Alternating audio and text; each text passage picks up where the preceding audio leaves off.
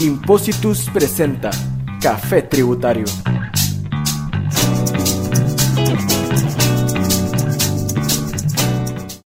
Bueno, muy buen día a todos los estimables seguidores de Café Tributario, el podcast de la comunidad tributaria Impositus, cortesía de, de FECATAX, Departamento de Impuestos de Bufete Facio y Cañas. Como siempre, un placer poder compartir con ustedes en esta tercera temporada de nuestro podcast. Y pues, pues sí, acompañado aquí siempre de mi colega y amigo César Domínguez. ¿Qué hubo, César? ¿Cómo estás? Hey, Modesto, muy buen día. Este, muy buen día a quien nos hace el favor de escucharnos. Perfecto. Bueno, gente, yo creo que hay un tema que está en, ese, en este momento, diríamos, en nuestra jerga caliente, un tema que está claramente circulando por los diferentes medios de comunicación y que ha llamado muchísimo la atención de, todos los que estamos en este, en este mundo tributario. Y es precisamente el tema de la inclusión de Costa Rica en una lista gris de parte de la, de la comunidad europea, ¿no?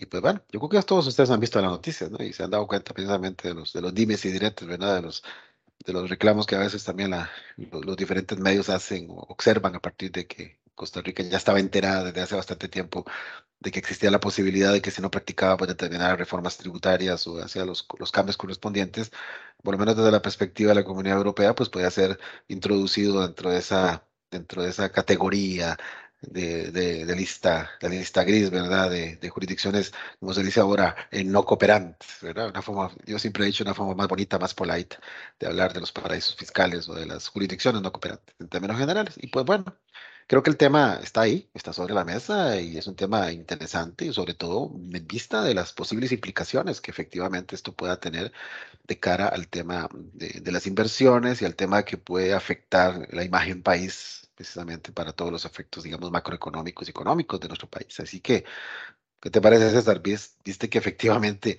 eh, el tema ha alzado, ha alzado el revuelo correspondiente y por eso creo que nuestro podcast resulta absolutamente necesario que conversemos un rato sobre esta eh, interesante temática. ¿Qué te parece? Sí, es un tema muy polémico, muy controversial. Eh, vimos todos los las notas periodísticas, eh, Costa Rica en la lista negra, en la lista gris, dicen otros, uh -huh. eh, Costa Rica considerado paraíso fiscal y todo esto eh, encierra mucho ruido de esa naturaleza. Y, eso es lo que quería la Unión Europea cuando en 2016 autorizó el Consejo de la Unión Europea la creación de estos listados que para el, 19, el 17 ya fue implementado y donde Costa Rica hace su debut este 14 de febrero. ¿Qué tal la fecha sí, que escogieron sí. de, de, sí. de, la amistad y el amor? Le, le, un le, dieron a Costa Rica un regalito ahí de incluirlo en esa lista de países no cooperantes. Mm.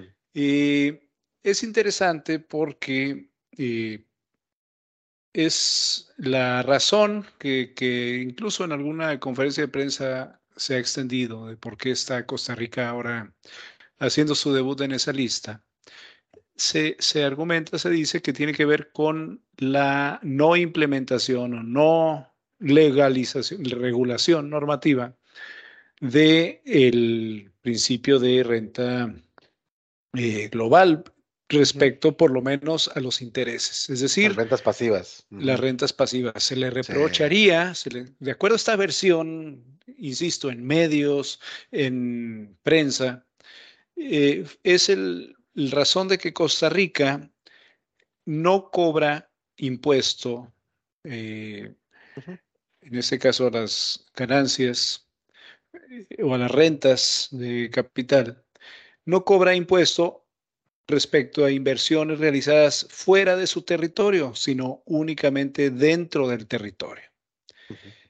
A mí, francamente, y ahorita nos podemos extender, me parece una, una razón muy, muy endeble. Débil, ah, ok. Muy débil, porque lo voy a decir con estas palabras. ¿Y a Europa qué le importa si Costa Rica quiere grabar o no a, los, a sus domiciliados uh -huh. respecto a rentas obtenidas en otro país? Es decir, si un costarricense, una persona domiciliada en Costa Rica o una empresa domiciliada en Costa Rica decide hacer inversiones, vamos a poner Holanda, algún país de la Unión Europea, Alemania, Bueno, ese país está perfectamente capacitado y así lo disponen claramente sus leyes eh, de grabar esa, esa renta, esa ganancia de intereses. Que Costa Rica no lo haga, eh, pues me parece que no tendría por qué preocuparles a ellos. Eh, y por otra parte, eso no tiene nada que ver con el título del listado. El listado señala que es un listado de países no cooperantes. Yo no veo qué tiene que ver eso con que coopere o no. Ahora vamos a entrar a los criterios que publican, que tienen que ver con, con, la inclusión en esa lista. Pero de entrada, a mí me parece eh, que esta versión formal de todas las partes de por qué está ahora Costa Rica en ese, en ese listado me parece claramente eh, insuficiente y que entonces el que por si de ser cierto y que por esa razón incluyeron a Costa Rica, yo creo que está en el ámbito más de lo político o está mucho del lado de lo político que de, de un lado técnico y realmente de cooperación, ¿verdad? Pero bueno, es, es, una opinión personal. ¿Cómo ves? Correcto. Sí, sí, efectivamente, pues yo creo que y es un tema muy llamativo, sobre todo porque, vamos a ver, una cosa que, que, que, que, que, yo, que los costarricenses podemos decir de cara a esto es que, bueno, Costa Rica, con el paso del tiempo, pues ha, venido pues implementando las reformas necesarias para efectos de, de cumplir con los, con los, con, los, principios de transparencia fiscal internacional exigidos, con los parámetros internacionales. Además, hay, hay, hemos emitido normas totalmente específicas para cumplir con, con eso, ¿verdad? Con eso, con, con, ese, con ese, con ese, digamos, parámetro internacional en el cual, digamos, si uno ve, por ejemplo, las reformas realizadas al artículo 106 del Código de Normas y Procedimientos Tributarios, ahí te das cuenta precisamente que el tema del intercambio de, de, información, pues, ¿verdad? Se da precisamente en el contexto, digamos, de los convenios de intercambio de información con otras jurisdicciones, hasta el mismo, y muy controversial también en su momento, tema del, intercambio automático de información del, 100, 106 Quater, es decir, hemos venido realizando también posibilidades eh, relacionadas con, con, con, con, que los requerimientos de información pueden ser para cumplir con, ¿verdad? con solicitudes de otras jurisdicciones, de otros países. Eh, eh, la reforma que se le practica en el año 2018, la ley de fortalecimiento de las finanzas públicas, pues que a pesar de que no toca el tema de territorialidad, que mucho tiene que ver con lo que estamos hablando ahora, pues sí realiza, me parece, reformas muy importantes para literalmente someter a, de manera genérica eh, pues, eh, básicamente la tributación de las rentas de capital, ¿verdad? Y de las ganancias de capital también en términos generales. Es decir, vamos a ver, si, nos ponemos a, hablar un poco de cuál ha sido nuestro comportamiento como país, bueno, yo diría que no hemos estado tan mal portados. Creo que hemos venido pues cumpliendo con buena agenda, ¿no? Te digo, a mí ese argumento me parece muy endeble. Sí. El problema con las listas, esto es que, y este tipo de listas es como se dice coloquialmente, nunca están todos los que son, ni son todos los que están. ¿verdad? Sí, sí, es cierto. Eh, si te vas a poner a hacer una lista de cuál, cuál país es cooperante y cuál no, y uno de los mm. criterios, que sí lo señala el Consejo al, aprobar este listado, uno de los criterios es eh, la, lo estoy viendo el texto en inglés, fair, taxation, que, que, haya una, tributación eh, justa. Dice que no haya regímenes especiales que puedan ser vistos como dañinos o, este, eh, sí. dañinos a, la, competencia. Bueno, eh, me parece una locura que porque supuestamente Costa Rica no graba los intereses ganados obtenidos por sus domiciliados fuera de del territorio costarricense, se la quiere incluir en este listado cuando, por ejemplo, España, dentro de la Unión Europea, tiene un régimen muy conocido, las famosas EDVE, que permiten los holdings que obtengan ingresos eh, extraterritoriales no están sujetos a tributación. O sea, y, estoy dando un ejemplo, pero es conocido que prácticamente todos los países de la Unión Europea tienen regímenes de esta naturaleza. Entonces, para mí, no sé, yo no sé si hay un trasfondo ahí que, que no se quiere explicar o, eh, o, falta de, de, malicia, perdón, de, de pericia, eh, puede ser diplomática de los funcionarios costarricenses que quizás no atendieron a tiempo esas situaciones o no lo atendieron con los argumentos que debían hacerlo y que redundó en esta, en este, en esta inclusión en el listado. Entonces, yo no me creo que esa sea la única razón y si por alguna razón esa es la única razón, me parece claramente insuficiente y claramente eh, incorrecta, porque, insisto, los países de la Unión Europea tienen regímenes de, eh, de, mucho más benéficos, digamos, a la inversión extranjera. Es decir, el hecho de que Costa Rica, por razones históricas, haya adoptado el criterio de territorialidad, que, sabemos está en desuso en el mundo, pero bueno, tienen razones técnicas. Eh, al día de hoy se puede explicar de la siguiente manera, que Costa Rica desea ser o tener un régimen tributario donde sus domiciliados o sus residentes en, la, en, el lenguaje de Fiscalía Internacional eh, puedan realizar inversiones en cualquier parte del mundo y repatriarlas en cualquier momento, momento, sabiendo que aquí no están sujetos a tributación. Ese es un incentivo que incluso aplicaron muchos países de la Unión Europea cuando, cuando aquella crisis del 2007 les interesaba que volvieran las platas que tuvieran, incluso generaron este, auténticos eh, regímenes de, borrón y cuenta nueva, ya no nos importa lo que haya pasado, devuelve tu plata aquí porque nos interesa que esté invertida aquí y tal. Entonces, este es un manejo, me parece perfectamente normal. Podría, el único afectado para mí o el único que podríamos decir que, sería afectado por mantener un régimen territorial a estas alturas del partido es el propio Costa Rica, pero de ninguna manera eh, le está causando ningún daño a la Unión Europea que perfectamente y ya tiene en su legislación regímenes que, la denominación estadounidense o genérica son los CFC eh, regimes, los Control Foreign Companies o también las inversiones en regímenes fiscales preferentes, como se les llama en otros lugares. Entonces, ellos ya tienen regulado eso. Yo no entiendo por qué eh, esta idea de, que, Costa Rica tendría que adaptar su sistema tributario disque para ser cooperante. Yo no veo ahí ningún tema de cooperación en riesgo.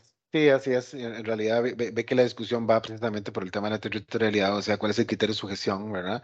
Y sobre todo en particular a estas rentas pasivas y un poco lo que está diciendo la Costa Rica es, bueno, va a tener que implementar reformas tributarias directamente relacionadas hasta la zona renta mundial, por lo menos para lo que es básicamente el, tema de rentas pasivas. Y pues bueno, ¿y qué? O sea, si lo que estás planteando es ¿y qué? O sea, ¿qué vamos a lograr con eso? Es más, sabes que ahora, ahora estaba pensando cuando hablabas ahora que Costa Rica ciertamente, pues, ¿por qué Costa Rica maneja un criterio territorial? O la posible explicación de eso. Bueno, yo les diría también, bueno, les, les mando también una copia a la Comunidad Europea de algunas sentencias que tenemos de sala primera de la Corte Suprema de Justicia, donde literalmente ya sea, esa interpretativa ha borrado prácticamente ese criterio y ha dicho pues que se tributa, ¿no? Pero bueno, en todo caso, eso no es el punto. El punto es, lo que está claro es que ya lo hicieron, o sea, ya nos metieron en, en la lista, en esa lista gris, y pues ahora, como diríamos aquí en Costa Rica, y digo que es un, es un dicho muy, muy latinoamericano, pues nos han metido en un zapato, ¿verdad? Nos, nos, nos meten en un zapato, ¿verdad? Eh, yo, no, yo, no, sé cómo se dirá en México, pero me parece que debe ser debe haber algo similar. Estamos metidos en, en, un asunto. En y un pues, en general, ya, estás ya te metieron, ahora a ver cómo sales. Ah, vamos a ver cómo sales. La es, porque aunque coincidirás conmigo, esto que los efectos directos no son importantes, si no hay eh, no como cada país de la Unión Europea, y, no solo de la Unión Europea, sino del resto del mundo, vamos a decir los países OCDE, en sus propias legislaciones prevén eh, esquemas específicos cuando sus residentes invierten en regímenes fiscales preferentes. Pero lo que hizo la OCDE, antiguamente la OCDE hacía lo mismo, esos listados eh, eh, infamantes, vamos a llamarle. Después dijo, a ver, no, no, no hace falta poner listas, simplemente tú regula que si alguno de tus residentes invierte en otro estado y por cualquier razón, no le vamos a poner etiquetas ni, ni positivas ni negativas, por cualquier razón no está sujeta o lo está sujeta a, un, a, un, este, a una tasa muy inferior o por ejemplo, el caso de México aplica el 75%. Si está sujeta a un 75% o menos de lo que estaría sujeto dentro de tu país, tú puedes someter la tributación. Bueno, sí. Bueno, Entonces, esa es una forma más educada de decir, mira, no te voy a poner listas.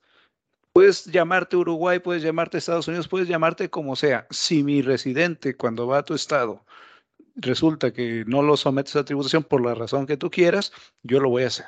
Bueno, es una forma más eh, clara. Estados, eh, la Unión Europea le dio por hacer estos listados y eh, yo creo que por, por razones diplomáticas es importante salir, pero hay que salir en primer lugar explicándoles que, que están, ese criterio al menos que han hecho público no es correcto. Yo sospecho que hay otras razones, Sí, sí, vos sabes, es interesante, tendríamos que, que eh, elucubrar un poquito de eso, pero lo que sí está clarísimo es que eh, efectivamente, eh, vamos a ver, no, no, no, no ayuda al país una imagen, a nuestra imagen, no es bueno, Vamos a ver, creo, creo que vamos a tener que hacer lo, correspondiente para poder salir de ahí para efectos de, que nuestra imagen, sobre todo de cara a la inversión extranjera, pues no se vea, digamos, perjudicada, ¿no? Eh, y pues bueno, creo que ese es el gran reto que tienen ahora las autoridades. Esperaremos a ver la, la, reacción. Ah, Por ahí ya escuché una, creo que no sé si fue del presidente de la República o del ministro de Hacienda, diciendo, bueno, ahora quien, le, quien tiene en realidad el, el asunto en sus manos son eh, los diputados en la Asamblea Legislativa, ¿verdad? Para efectos pues, de, hacer las reformas correspondientes de un proyecto de ley que van a mandar, pero bueno, es que volvemos a lo mismo. Yo, yo creo que, bueno, es que aquí ya entran muchos factores políticos, pero eh, si nos quedamos en lo estrictamente técnico, yo creo que hay que analizar los criterios que tiene la Unión Europea para incluir o no a países en su lista. Uno de los primeros criterios es la transparencia que es el que le da nombre al listado. Eh, si eres un país que tienes firmados convenios de intercambio de información, si la información automática está fluyendo, ese es el importante para mí. El segundo es ese de Fair Taxation, este, que si el país tiene sistemas inequitativos o si permite estructuras offshore, que no es el caso de Costa Rica. esto, hay que decir, esto hay que dejarlo claro, Costa Rica no es un paraíso fiscal. No lo es para nada. Al contrario, aquí, al contrario. aquí, sabemos que más bien eh, aquí se tributa la presión de fiscal es fuerte. Entonces, eso se le tiene que dejar muy claro a la Unión Europea. Costa Rica no es un paraíso fiscal, no es su vocación, no, no, no lo va a ser. y en tercer lugar, eh, el tercer criterio que pone la Unión Europea para incluir aquí es que se sigan las medidas BEPS. Yo creo que una buena labor de convencimiento, para, porque eso se revista cada seis meses. En seis meses podrían sacar a Costa Rica si se hace una labor importante. Eh, por una parte, bueno, si hay un proyecto de ley, adelante. Nunca nos vamos a poner a que, obviamente, a que la Asamblea haga las modificaciones que estime pertinentes, siempre y cuando por supuesto, sigan ese proyecto. Pero más allá de ese proyecto que puede o no prosperar o que puede tener o no oposición, los otros puntos, los otros criterios me parece que son fundamentales y sí están del lado del gobierno directamente. Es decir, la colaboración, la transparencia, el, que tú tengas firmados convenios para de intercambio de información, pero no solo que los firmes, eso es fácil, eso un rato ahí se sientan y firman, que los cumplas, que la información fluya, que cuando cualquier país de la Unión Europea te pide información de, qué sé yo, de un contribuyente italiano, al día siguiente la tengan y que vayas implementando mecanismos eh, automáticos. Para mí eso es lo importante y, y es lo que habla mejor de un Estado. ¿Cuál es el problema? Yo sí veo un problema de fondo eh, que puede condicionar que Costa Rica siga en este tipo de listados, que es yo el tema del secreto, del secreto bancario. Bancario. Mm. Mientras siga existiendo, ya sé, Modesto me va a decir que no existe, porque puede, cualquier juez puede solicitar información tal. Bueno, para parámetros internacionales, que es en lo que estamos lidiando ahora, sigue siendo secreto por el hecho de que no es automático. Entonces, e, ahí sí hay un área de oportunidad de mejora. Pero, nada más déjame terminar la idea, pero entiendo perfectamente el sentimiento de los contribuyentes de oposición a, que se quite el secreto bancario, sobre todo cuando vemos conductas de, de un Ministerio de Hacienda que sale a dar conferencias de prensa diciendo revelando cosas que no debía revelar, ¿verdad? Pues obviamente no hay ninguna confianza en que, en que la información que estás dando se, se, pueda hacer un mal uso. E, entonces, eh, ahí está la oportunidad importante. Sí, sí, sí, sí. Yo creo que sí hemos hecho pasos importantes. Además, lo que te estaba diciendo ahora, por ejemplo, 106 cuater del Código Tributario prácticamente plantea el concepto de la, del intercambio automático de información. Es decir, es que ya hemos dado pasos. Ya la ley ya está. Ya, está. O sea, entonces, ¿qué más, ¿qué más quieren? Ahora, yo estoy totalmente de acuerdo con vos en el sentido de que tiene que haber una implementación, que realmente los convenios tienen que convertirse en convenios realmente efectivos, o sea, cosas reales. Pero bueno, es un tema que, que pues tendremos que, que revisar. En todo caso, estimables eh, seguidores de, Café Tributario, cortesía de cortesía eh, el tema está en la mesa, el tema está candente. Creo que creemos, César, creo que estamos de acuerdo en que efectivamente es cuestionable lo que ha hecho la Comunidad Europea de meternos en esta lista gris, porque pareciera que no, no existen razones para habernos metido en eso, pero la verdad es que estamos en ella. Y pues ahora pues toca bregar contra esa corriente y tratar de salir, de, salir de ese asunto utilizando los mecanismos que sean más oportunos. Lo que no podemos hacer es hacernos indiferentes porque pues ahí sí podríamos eh, aumentar y ahí sí dar una sensación pues de que, de que no nos importa y que, que sí somos eh, lo que no somos, o sea, no somos, y, eso es totalmente claro y que, lo vamos a decir en este podcast con total certeza, Costa Rica no es un paraíso fiscal. Además, tenemos, por favor, o sea, tenemos eh, tasas impositivas para el sector empresarial del 30%, ¿verdad? Eh, completamente comparable, más, más baja que la de Estados Unidos. ¿verdad? Después de Trump. Y obviamente, pues claramente estamos con parámetros también de tributación en todas las diferentes áreas eh, del, acontecer nacional. Eh, grabamos también las remesas al exterior en el caso de las rentas de los, de las rentas de los no residentes. Así que, bueno, no deberíamos estar en la lista, pero estamos y debemos de salir. Creo que esa es la conclusión. Y creo que nuestro sistema de los oyentes eh, es, es, importante que tomen en cuenta estas consideraciones, ¿verdad? Porque es un tema país, por lo tanto deberíamos de tenerlo siempre en nuestra, en nuestra mente. ¿Qué te parece? Sí, sí, por supuesto. Aquí la responsabilidad inicial es del Poder Ejecutivo, por supuesto. Eh, seguramente, y esto toda la vida, habrá reformas legislativas que se, que se puedan hacer. Por, supuesto, hay que, hay que buscar la mejor manera de legislar, pero ojalá no se caiga en un juego de echarse culpas unos a otros y no resolverlo. y peor, Modesto, que, ah, que después el Poder Judicial quiera resolverlo cuando no le toca. no, no, no, a ver, eh, por ahí alguna, lamentablemente, bueno, hemos sido críticos con aquella, esta, estos eh, votos, jurisprudencia, esta jurisprudencia tremenda, De, de que a golpe de sentencia distorsionan el criterio de territorialidad. Eso es lo que creemos que no es correcto y eso tampoco habla bien del país, porque cuando un extranjero o cuando cualquier persona, extranjero nacional, quiere eh, hacer inversiones y demás, pues quiere certeza de lo que puede esperar. Y cuando se dan estos giros, en perjuicio suyo, obviamente, eh, eso tampoco va a ser, eso no habla bien tampoco del país. Eh, las cosas que se deben hacer por reformas legislativas tienen que pasar por la vía legislativa. Las, los jueces, por supuesto, valorarán, pero, pero quizá eh, sí somos muy críticos en que, en que tal vez excedió un poquito o un mucho un pocote. En esas interpretaciones. bueno, gente, eh, estimables eh, seguidores de Café Tributario, vamos cerrando ya porque creo que ya el tema lo hemos, ya lo hemos puesto sobre la, la, vitrina. Ahora será pues que cada quien forme su propia opinión. Y pues bueno, muchísimas gracias a todos ustedes, nuestros, amables seguidores de Café Tributario, cortesía de impuestos servicio también y el servicio de impuestos FAICA Tax del Profeta Facio y Cañas. Gracias, César. Y nos vemos en una próxima. Chao, gente. Hasta luego.